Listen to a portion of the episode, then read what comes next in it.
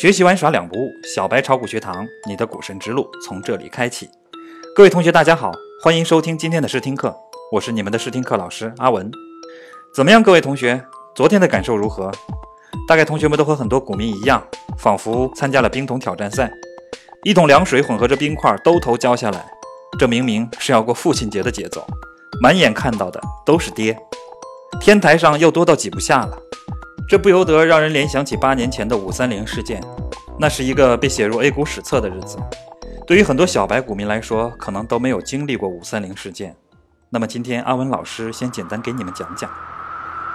那是一个月黑风高的夜晚，有个叫做财政部的部门，在五月三十日刚刚到来的凌晨，对外界宣布上调印花税，从千分之一提高到千分之三，史称半夜鸡叫。而在此前的一周，市场上曾经传出过类似的传闻，但被财政部和税务总局所谓辟谣，说不可能调。但话音未落，便有食言：一来有缺乏诚信之嫌，二来半夜爬起来宣布，也未免有点太突然和故意。此举大大的打击了股市的信心，短短一周之内，沪指从四千三百点一路狂泻至三千四百点。众多股票连续遭遇三个跌停板，广大投资者因猝不及防而损失惨重，史称“五三零事件”。说到这儿，不免有人会问：“阿文老师，你怎么对这件事情记得那么清楚啊？”这个嘛，说来话长。话说阿文老师当年入市，不偏不巧，就是选择在五三零这一天。当时也是个大牛市啊，办公室里各路同事。不管是做销售的，还是做市场的，还是干财务的，每天最热门的话题就只有一个：股票。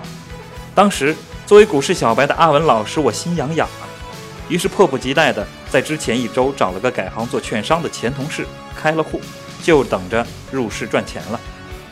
其实，在进入股市之前，阿文老师还是有一点炒股的基础知识的。所谓急跌之后必有大涨。所以在半夜鸡叫过后，看着满盘的绿色，阿文老师还是内心狂喜呢。刚刚进入股市，就碰到了抄底的机会，我不赚钱，谁赚钱呢？于是专找那些跌停的股票杀入，悠哉悠哉的等着明天上涨。再看身边的同事，一个个脸都绿了，估计亏了不少。偏偏那天阿文老师不解风情的穿了一件绿色的 T 恤衫，于是后果可想而知，我被一干同事骂了个狗血淋头。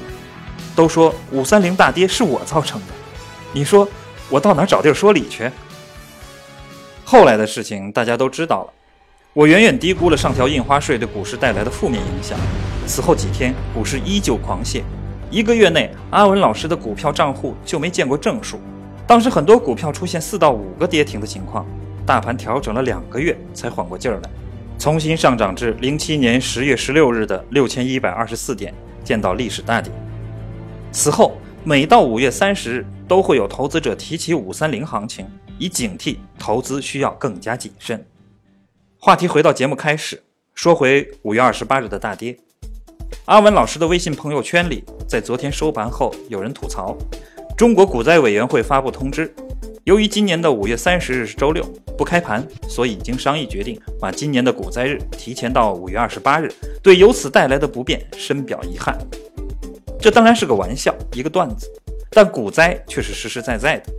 股民们没有等到五三零，却等来了五二八，而且这次百分之六点五的跌幅和上次的一模一样，又可以写进 A 股的历史了。那么小白们就要发问了：当五二八遇见五三零，牛市会终结吗？在这个问题上，阿文老师不想跟大家兜圈子。我们的结论是，即便是五二八发生了股灾。那也不会改变牛市的趋势。当年五三零的利空和影响都比这次大，后来依然从三千五百点涨至六千一百二十四点，这一次也不会例外。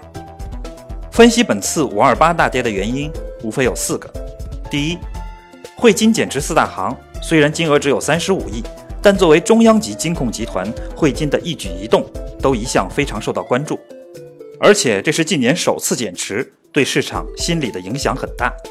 第二，人民日报发表文章称，资产泡沫会导致金融危机。虽然只是在二十二版的一篇评论文章，但由于是中央级媒体，再加上其他媒体的放大解读，更加剧了对市场心理的冲击。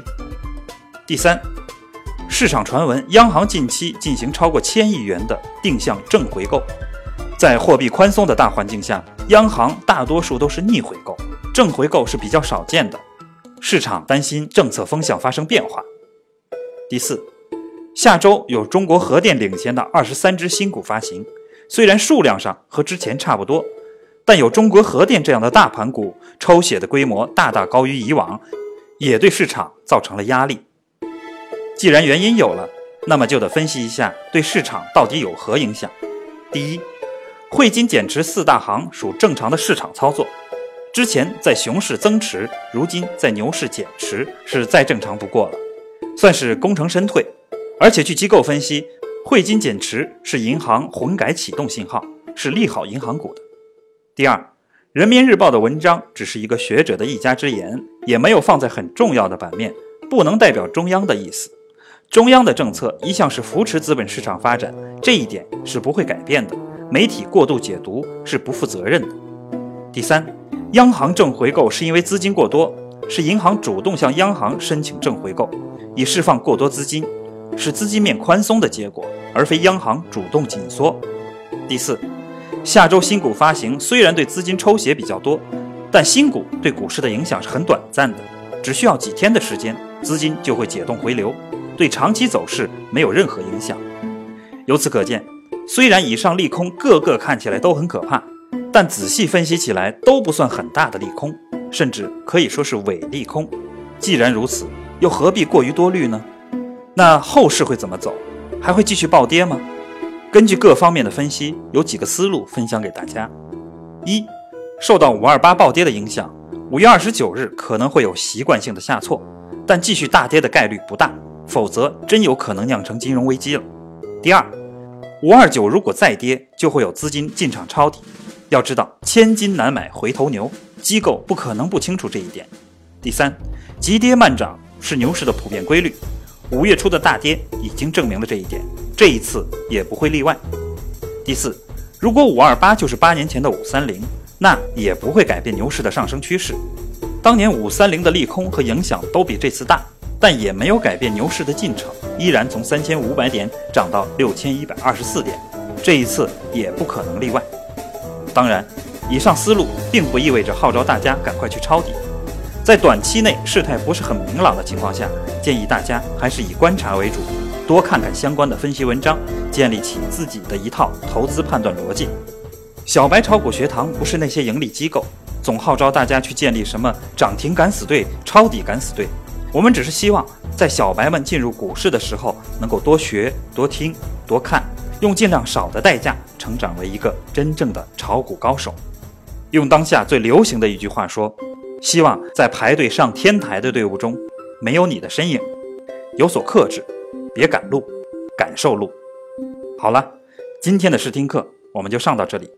更多和小白炒股相关的精彩内容，请关注小白炒股学堂的微信和微博“小白炒股学堂”。同学们，我们下堂课见。